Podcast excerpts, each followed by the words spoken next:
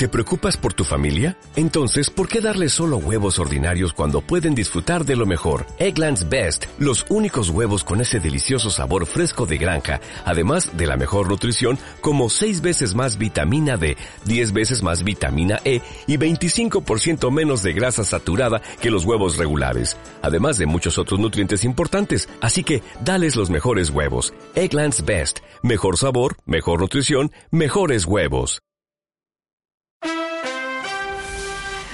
All Quiet on the Western Front fue la ganadora de los premios de cine de la Academia Británica el domingo, los BAFTA, triunfando en categorías consideradas como un indicador clave para los Oscar que serán entregados en marzo.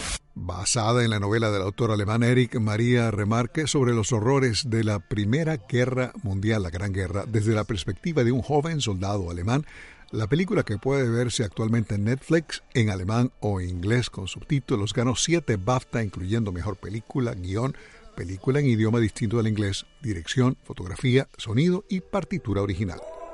Por otra parte, Austin Butler ganó el BAFTA a Actor Principal por su interpretación de Elvis Presley en Elvis.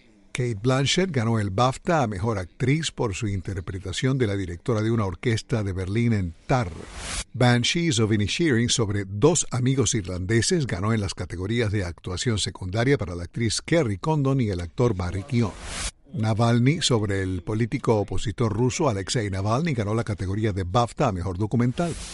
Drake y 21 Savage resolvieron una demanda interpuesta por la empresa Condé Nast, la cual acusaba a los artistas de utilizar el nombre Vogue y crear una revista Vogue falsa sin autorización para promocionar su nuevo álbum Her Loss, que llegó al primer lugar.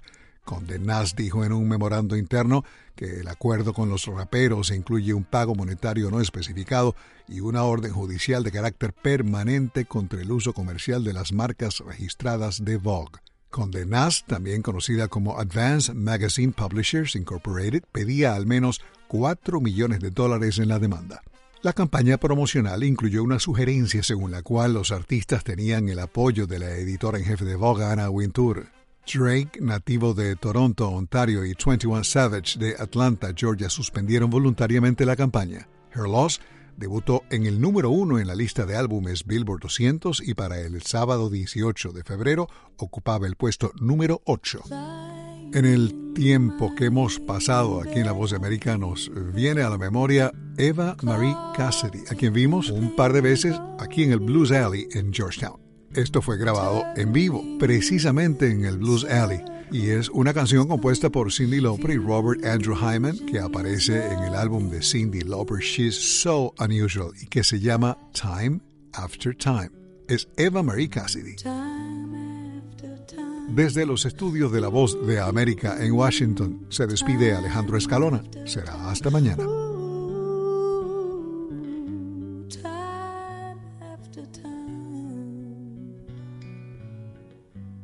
time